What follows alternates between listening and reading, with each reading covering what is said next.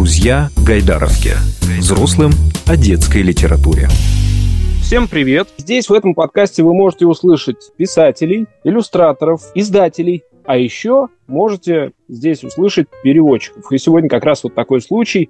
Андрей Манухин, сегодня герой и гость подкаста «Друзья Гайдаровки». Добрый день! Добрый день, всем привет. Андрей, вот понятное дело, что вы нас в первую очередь интересуете как переводчик. Нас, я имею в виду Гайдаровку, всех ее друзей, э, как переводчик, в том числе и детской литературы. Но вот про вас написано, что вы и московский музыкант, и музыкальный журналист, и переводчик. И, среди прочего, вот когда я э, готовился к интервью, я нашел, что впервые э, вы сделали перевод, когда еще вроде бы не задумывались о работе переводчика.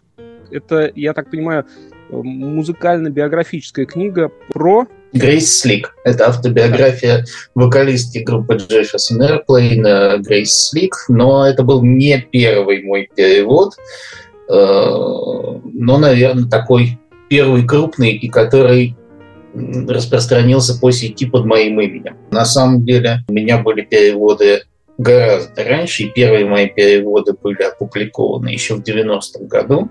Ну, я не могу считать их какими-то там серьезными работами. Это были чисто ученические такие вещи для двуязычного э, сборника поэтического, э, который мы делали по обмену с американцами.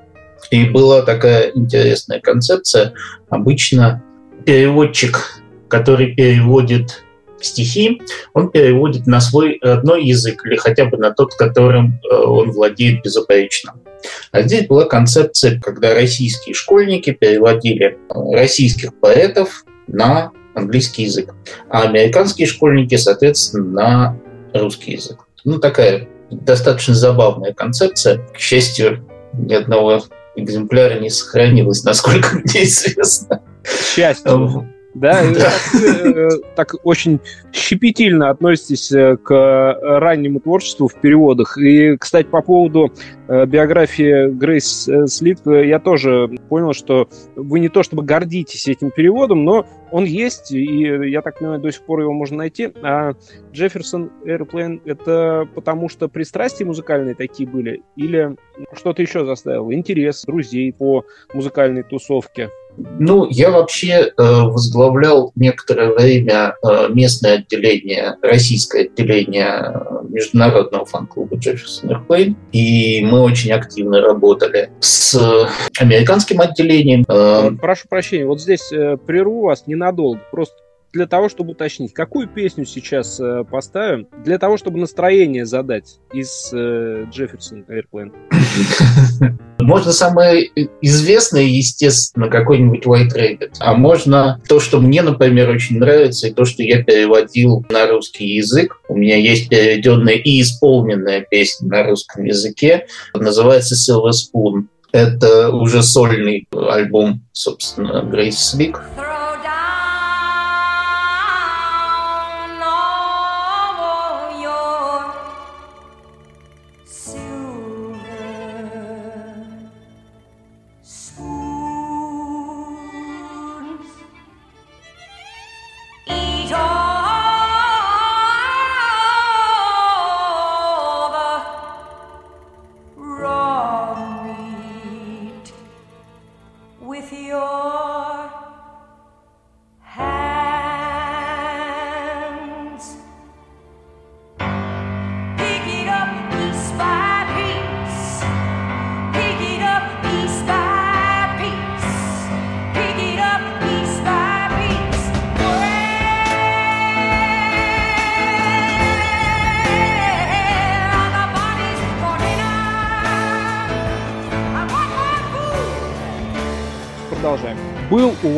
Фан-клуб, и между собой фан-клубы общались? Да.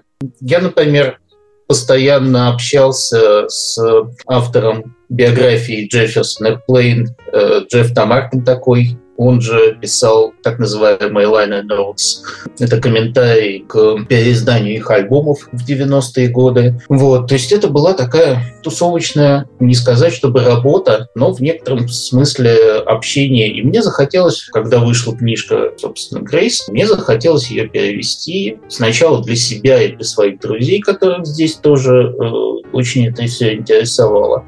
А потом, ну, так получилось, что нам не удалось ее издать. Я вел переговоры с э, Ильей Кормильцевым, который тогда возглавлял ультракультура. Но он скоропостижно умер, и, в общем, нам не удалось эти планы осуществить. Поэтому в результате книжка оказалась в интернете, а потом я начал чуть более серьезно уже подходить к переводу и, в общем, понял, что ошибок там много. Имело вот. смысл ее хорошенько подредактировать. Поэтому я ей не горжусь совершенно. Сейчас уже вы, оглядываясь, можете говорить, тем более сами про свой труд, что угодно, как угодно критиковать, воля ваша. Но я эту информацию взял из вашего блога на Дзене. Мне казалось, что вот с этого все и началось. Тогда вы еще не мыслили себя переводчиком. Когда начали себя переводчиком представлять, начали задумываться об этом, как о работе, как о занятости какой-то. Когда это все случилось и как это все произошло? По работе я был вынужден постоянно общаться с поставщиками, с, даже с клиентами, которые говорили исключительно ну, на языках не включающих в себя русский. Поэтому мы в основном общались по-английски. Поскольку я был такой в компании один, то мне приходилось это делать достаточно постоянно и регулярно. И, соответственно, когда приходили какие-нибудь важные, нужные э, материалы, с которыми нужно было ознакомить здешний персонал, то мне тоже постоянно выпадало это дело переводить за небольшие какие-то денежки. И я, собственно, этим и занимался. Достаточно долго переводил техническую литературу в разной степени сложности, от статей до достаточно серьезных книг. Периодически случалось и выступать переводчиком фактически синхронно. То есть э, устный перевод между клиентом, который, например, звонит по телефону, когда не было в основном видеосвязи, и здешними руководителями или какими-то специалистами, с которыми приходилось налаживать контакт. Это продолжалось достаточно долго, порядка там, 15 лет, наверное, после чего мне вдруг попалась серия романов про стрелка Шарпа. Это Бернард Корнуэлл, достаточно известный цикл. Был сериал, собственно, сериал мне и попался. И я вдруг обнаружил, что около десятка романов, последних в основном, вообще не были переведены. Я опять же сел и начал переводить. Потом со мной связались люди из э, российского, опять же, фан-клуба э, Бернарда Корнуэлла, э, которым очень понравился мой первый перевод и попросили перевести еще. Я переводил еще, три романа я в итоге перевел, они тоже где-то там в сетях лежат, были изданы крайне ограниченным тиражом по подписке, э, что-то типа 250 экземпляров. Э, не знаю, насколько они там хороши, я, вот, честно говоря, тоже давно не перечитывал. Но мне кажется, это уже более-менее профессиональная такая работа. И я вдруг подумал, а почему бы не заняться этим уже всерьез? не то чтобы совсем бросить все остальное, а ну, просто позаниматься для себя, поддерживать свой э, язык и одновременно поддерживать, не знаю, как это так сказать, э, научиться переводить, если вот э, так откровенно, чтобы получить на выходе не просто некий перевод, как в техническом тексте, э, где важнее всего смысл, а хорошую, качественную книгу художественное. Можно сказать, что вы, получаете самоучка? У меня нет образования, так что можно считать самоучкой. Да, я занимался на каких-то курсах не очень долго. Я занимался, когда учился в институте. У нас при основном направлении это тогда было э, самолетостроение. Я вот заканчивал авиационный институт. Там была кафедра иностранных языков. И я по ней тоже занимался достаточно долго, три года я занимался. Тоже переводами, но тоже в основном техническими. Тут ничего сложного нет. Если знаешь язык, если понимаешь суть, технический перевод, он, в принципе, тебе доступен. Так что вот специального лингвистического, филологического образования у меня нет. Я никогда этим серьезно так не интересовался, не думал о том, чтобы его получить. Интересный момент. Просто, а, просто вот возвращаясь к вашему блогу, опять же, вот я про Zen говорю сейчас, называется, кстати, да. он, обратите внимание, Имхи и Омги. Это я для наших слушателей уточняю. Это очень интересно. И я когда смотрел, я думаю, насколько надо широкий кругозор иметь, чтобы вот так понимать текст, чтобы так с ним работать, там, переводить. И когда вы говорите о том, что у вас нет профессионального образования, меня даже больше не, не, не то удивляет, что нет профессионального лингвистического образования вот, с точки зрения иностранных языков, а нет э, образования филологического, что ли. Потому что я, когда читаю ваши какие-то работы на этом э, имхи и омге, я, я думаю, как же человек тонко чувствует слово. И даже вот все эти э, рассказы про тонкости, ну, связанные там с валютами, да, вот у вас есть статья про флорины, даже в этом чувствуется какое-то трепетное отношение к слову. Это-то как получилось? Это просто начитанность, что ли? Или, может быть, родители, фил филологи, там, не знаю, мама учительница русского языка? Как это Нет, все не настолько. Родители, инженеры. Просто так, так как-то получилось. Знаете, интересная э, особенность такая. Э, все мои любимые переводчики на русский язык, очень многие, заканчивали технические вузы и долгое время работали по техническим специальностям. Виктор Петрович Голышев, например, да, как известно, э, физтеховец. Владимир Олегович Бабков, физтеховец. Михалев, например, Доброхотов, Майкл, все они техники. И все они как-то пришли к переводу, к работе филологической и даже преподаванию. Поэтому ну, для меня в этом ничего странного, необычного нет. Если даже вспоминать там более старые времена, э, мы точно знаем, что большинству переводческих работ, например, 19-20 века, мы все-таки э, обязаны людям с техническим образованием, насколько оно тогда было техническим, да, химикам, физикам и так далее, математикам. Да намек-то понят в целом. Так что, если мы увидим вас э, через некоторое время преподавателем, в этом не будет, получается, ничего удивительного. Ладно, хорошо, э, возьмем Я на думаю, заметку, понаблюдаем. Вот. А что касается моего собственного образования, я в свое время очень надеялся как раз заниматься структурной лингвистикой. Я выигрывал э, Всероссийскую Олимпиаду. Ну, скажем так, ладно, не выиграл, я был призером. Всероссийской Олимпиады по структурной лингвистике, кстати, тогда, наверное, всесоюзной. И надеялся связать себя как раз с этой областью, но так получилось, что к тому моменту, когда я закончил школу, очень резко сократилось число военных кафедр, в вузах. И я подумал, что лучше, наверное, пойти туда, где есть военная кафедра. И, в общем, пошел в авиационную. Но, вот. и... но, но потом все-таки потянул да. в ту сторону, на которой изначально вектор был Да, как-то взяло вверх само по себе.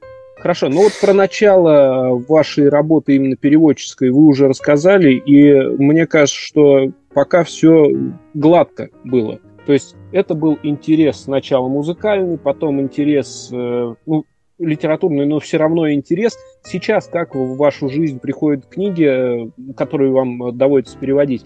Это опять же совпадает ваш интерес и интерес издательства? Или это бывает такое, что просто заказ от издательства, ничего не поделаешь, или вы не соглашаетесь переводить то, что вам не интересно? Ну вот, например, я знаю, что «Швея с Сардинии», да, это то, что вам понравилось. Это одна из последних, которую вы перевели, которая опубликована, если я правильно понимаю, да? Это Бьянка... Да, Бьянка Пиццорна. Бьянка Пиццорна, швея с Сардинии. Это вам по вкусу. А в других случаях? Ну, смотрите, э, с переводчиками вообще так. Это крайне подневольная профессия. То есть с точки зрения э, законодательства переводчик не имеет права начинать работу над книгой до тех пор, пока на нее издательством не выкуплены права. Это очень сложный момент, но вот действительно так фактически за то, что ты переводишь чужую книжку и пытаешься ее неким образом распространить, следует вполне весомое наказание э, в виде очень серьезных штрафов. Соответственно, если мы говорим о работе на издательство, то всегда на тебя выходит издательство. Но есть по-прежнему ситуация так называемого самотека. То есть то, что очень нравится по каким-то причинам переводчику, переводчик берет на себя, ну, скажем так, ответственность. Он переводит какой-то кусочек или, может быть, даже целиком книгу. Приходит в издательство, обычно знакомое, но есть случаи, когда и незнакомое издательство. А просто рассылает веером в 150 издательств и говорит, кому нужно. И издательство уже постфактум говорит, хорошо, мы принимаем этот текст, мы берем на себя его издание, мы выкупаем права у правообладателя. Соответственно, в первом случае, когда к тебе приходит издательство, оно тебе предлагает книжку, можно отказаться. Я отказывался. Скажем, мне не очень интересна фантастика, я стараюсь ну, сосредоточиться на реалистичных каких-то историях. У меня есть одна полуфантастическая книжка, но она в целом реалистичная, просто там завязка фантастичная. А когда мне предлагали там антиутопии, я отказывался. И никаких последствий не было. Вот. А для себя я тоже стараюсь какие-то вещи переводить. Даже «Швея с Сардинии», которая ну, в оригинале называлась «В мечтах о швейной машинке». Это книжка, которая мне просто очень понравилась. Я вообще большой любитель Бьянки Пиццорна, и у меня в арсенале уже шесть книг Бьянки Пиццорна. Не все они выпущены. Я очень надеюсь, что они все-таки выйдут. Недавно, в частности, выходила повесть «Ведьма» в журнале «Иностранная литература» в моем переводе. Это как раз вот в этом году, по-моему, в мае. Соответственно, на меня вышло издательство со словами «Нам очень понравилась книжка, мы ее купили и обнаружили, что есть уже перевод. Давайте мы совместим приятное с полезным». Мы совместили приятное с полезным, и вот получилось «Швея с Сардинией», книжка, которая вот выходит. Ну, я думаю, что все-таки на днях ее уже повезут. То есть оно, уже анонсы все есть. Я надеюсь, что ее как раз повезут, что мы сможем посмотреть на нее бумаги. Отлично. Ну вот так вот получается, что и у самого подневольного человека в книгопроизводстве, к, к счастью, случаются творческие удачи. Ну вот э, как у вас. Я имею в виду совпадение интересов. Ну, если это можно так назвать, то это, наверное, оно и есть. У нас э, подкасты в основном, конечно, про детскую литературу, поэтому предлагаю перейти к этому аспекту. Вот э, детские Хотя... книги, как вы начали переводить и почему это случилось? А вот как раз с Бьянки Пиццерн все и началось. В свое время, когда я начал учить итальянский язык, это был 2013 год, итальянский у меня не первый иностранный язык, а получается, что вот из тех, с которыми я серьезно работал, второй. Я начинал с английского, заинтересовался итальянским и решил, что после того, как немножко набрался лексики, лучший способ серьезно влиться в язык, это вот начать переводить, потому что я переводить с английского, в принципе, уже умею, я могу начать переводить с итальянского. А с чего мы начинаем переводить? Обычно с каких-нибудь коротеньких рассказов. Я взял сборничек коротеньких рассказов, который не был переведен. Думаю, если не пойдет, там в серединке брошу. Но как-то пошло. Понравилось, я перевел, потом перевел еще книжку, еще книжку, еще книжку. И подумал, ну, давайте теперь попробуем, э, может быть, все-таки это дело куда-то пристроить. Я пытался пасоваться по издательствам и понял, что, ну, в принципе, не очень как-то люди берут, и само по себе итальянское не очень любят. Эти конкретные книжки как никому особенно не нужны. Я начал думать, а что такое может быть интересно, что потом в перспективе может быть издано. я подумал, что самое интересное вот из всего, что я знаю в итальянской литературе, это Бьянко Пиццоно. Это самая выдающаяся итальянская детская писательница. У нее около 80 книг. И я подумал, ну вот давайте попробуем с, чего, с чего-то вот такого начать. Я перевел две книжки Бенки Пиццерна и понял, что тоже вот как-то как так получается, что никому не интересно, что есть даже из этого же цикла книжки, изданные на русском языке, а продолжение, ну вот как-то не идет. Может быть, по каким-то соображениям коммерческим, может быть, еще по каким-то соображениям. Но я продолжал их так потихонечку во все детские издательства пристраивать. В какой-то момент мне издательство «Компас Гид», с которым у нас замечательные отношения теперь, вот, они мне сказали, ну вот Бьянку Пиццерну мы, наверное, все-таки не будем. Но мы готовы дать другую книжку на перевод. Давайте попробуем. И мы попробовали. Сначала одну книжку, потом другую, потом третью, потом четвертую. Э, сейчас у меня с ними уже шесть книг вышло. Часть переведена с итальянского, часть переведена с английского. Я надеюсь, что мы все-таки еще что-нибудь сделаем. Потом точно так же вышло уже на меня издательство «СТ Дети» с просьбой тоже перевести кое-что. И я опять туда же перевел. Получается, что у меня на сегодняшний день изданных детских книг больше, чем взрослых. Такая неожиданность, честно говоря, для меня, потому что переведено от взрослых больше. Но вот так вот получается. Для нас это только в радость, честно могу признаться. Я имею в виду для нас, для Гайдаровки, для друзей Гайдаровки. Спасибо и не останавливайтесь, пожалуйста. Стараемся. А, хочу э, вот уточнить. Вы говорили о том, что казалось, что что-то детское переводить легче. Ну вот вы поработали с детской литературой, и что, до сих пор есть такое убеждение, что детскую литературу переводить э, легче, чем взрослую? Тут все зависит от того, что именно мы переводим. Потому что, конечно, мы очень много сейчас, я общаюсь с э, другими переводчиками, э, вижу, что и как люди переводят, и понимаю, что, например, сейчас очень большая индустрия комиксов. И первое, что мы сделали как раз с издательством Компас Гид, это был комикс.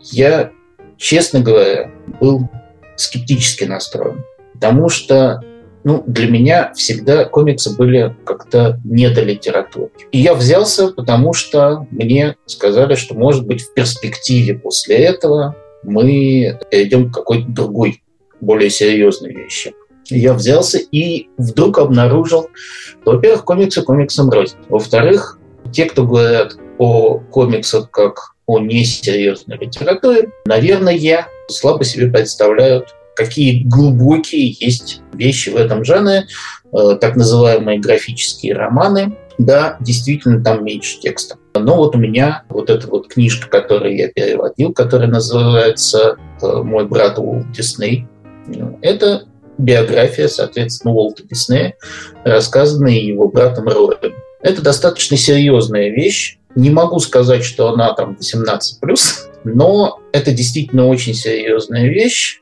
хорошо нарисованная, хорошо продуманная, с хорошим текстом. В основном, конечно, это диалоги. Вот чем отличается, например, комик-культура от, так скажем, традиционной литературы? Э, тем, что в ней гораздо меньше описаний, потому что есть картинки. Скажем, другая часть детской литературы – это книжки-картинки. Опять же, меньше текста, меньше описаний, больше действия. Но я не могу сказать, что это э, насколько-то менее литература. Это просто, скажем так, другое направление. Его переводить действительно проще. Это не значит, что литература хуже. Самое сложное, вообще самое сложное с моей точки зрения в литературе это сложные, многосоставные описания. У меня, например, была в одной книжке э, такая штука э, предложение на 10 тысяч символов. То есть, если говорить в книжном варианте, это примерно там 6-8 страниц одно предложение. Мне почему-то сейчас детский... вспомнился э, Гончаровский обрыв, и если вот его переводить на иностранный язык, вот это вообще, наверное, с ума сойдешь. И я так понимаю, у вас в практике такое встречалось только в обратную сторону, да? Итальянцев э, так э, приходилось переводить или э, английскую? В, основ... в основном итальянцев. Э, английский текст э, те же самые романы про Шарпа, да, там есть тяжеловесные достаточно описания, но они все-таки покороче. А у итальянцев есть традиция длинных предложений. И, что важно, в итальянском языке есть традиция редуцирования личных местоимений в именительном падеже. То есть он, она, я, мы и так далее, если это уже неким образом описано, то в дальнейшем оно просто входит в структуру глагола. И таким образом у нас подлежащего в этих предложениях может не быть совсем. И мы вот расползаемся по этой самой структуре, пытаясь, во-первых, понять, о ком идет речь. Если у нас, например, 8 героев, и кто-то из них что-то сказал, но мы не знаем, кто, и даже с трудом определяем его половую принадлежность. А главное, как вот это вот все выстроить, если представить себе, что в одном предложении, например, 8 этих самых наших героев действуют по-разному, то есть выполняют разные действия. На самом деле еще хуже, если это делает один герой. Потому что мы не, не можем его описать. У нас обычно для него есть, для описания героя есть имя, есть его личное местоимение, например, он или она, или оно. И дальше мы можем придумать к нему какие-то его свойства. Профессию, цвет волос, э, скажем, мальчик, молодой человек, там юноша, парень, вот что-то из этого, или наоборот, девушка, девочка, женщина, старуха, вот какие-то такие вещи, которые мы уже сами придумываем. Потому что в тексте этого нет. Но нам нужно подлежащее в русском языке. Это интересная особенность. Это очень большая сложность, на самом деле, именно итальянского языка. Да, интересно. Вспоминается книга «Детский поезд» Виола да. Ардоне. У меня жена была очень удивлена, когда поняла, что перевел мужчина. Она сказала, что автор женщина и очень, как ей показалось, по-женски написано. Ну, то есть в переводе. Это умышленно было сделано? Это специально было сделано? Вы об этом задумываетесь, когда переводите книжки? Мужская ну, или женская проза? В принципе, любой переводчик пытается уловить, скажем так, тот стиль, которым написан оригинал. В данном случае у нас оригинал как бы распадается на две части. У нас есть лирический герой, это семилетний мальчик. У нас есть автор, это взрослая женщина, моя ровесница, преподаватель латыни и итальянского, очень хороший учитель, насколько я могу судить, автор многих методических пособий и так далее.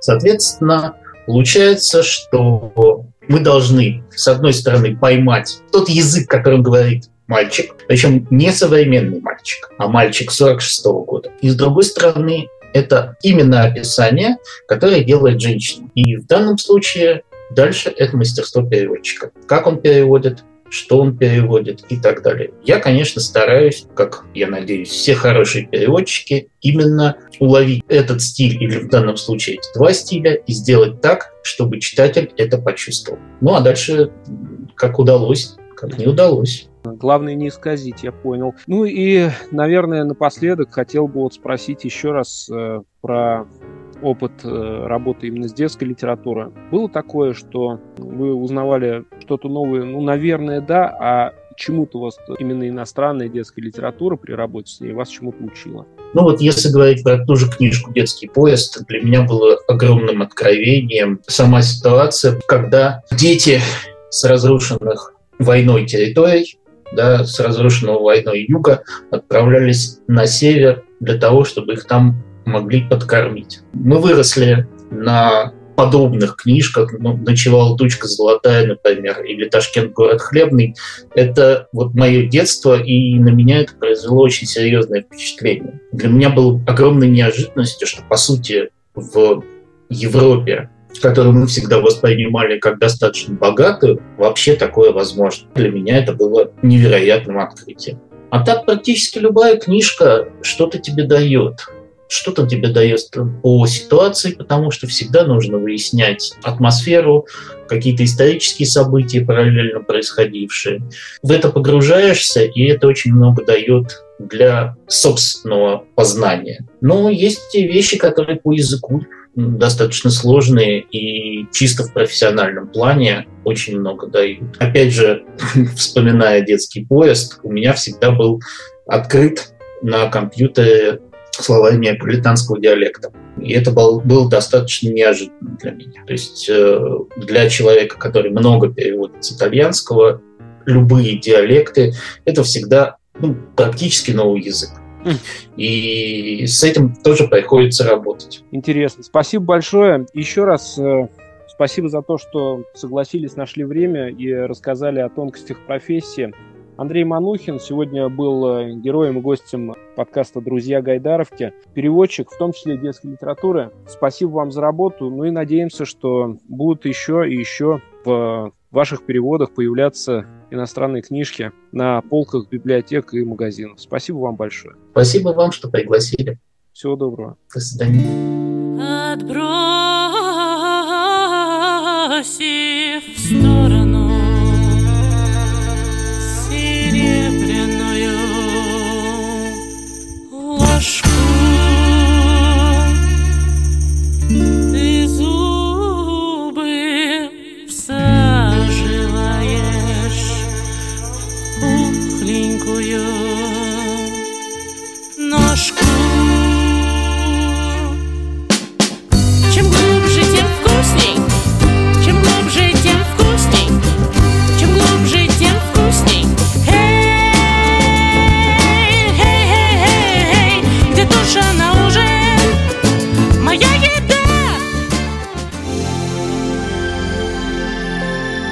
Друзья Гайдаровки.